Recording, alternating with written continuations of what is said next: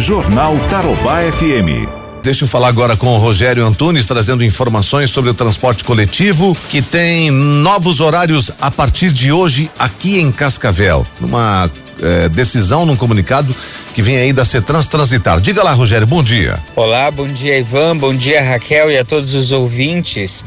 O serviço continua restrito aos horários de pico, com maior parte das linhas rodando das 6 da manhã às oito e meia, do meio-dia às duas e meia da tarde e das 6 da tarde até às oito e meia da noite.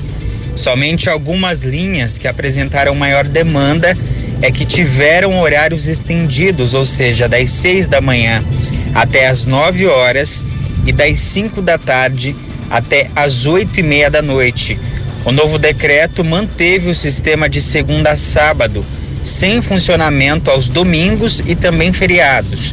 Os veículos permanecem transportando o máximo de 50% da capacidade, conforme especificações. As gratuidades continuam suspensas, com exceção de pessoa com deficiência. O transporte ainda não está liberado para o comércio, para idosos, estudantes e a população em geral por medida de segurança. E atenção, é obrigatório o uso de máscara. De Cascavel, Rogério Antunes para o Jornal Tarobá FM. Jornal Tarobá FM.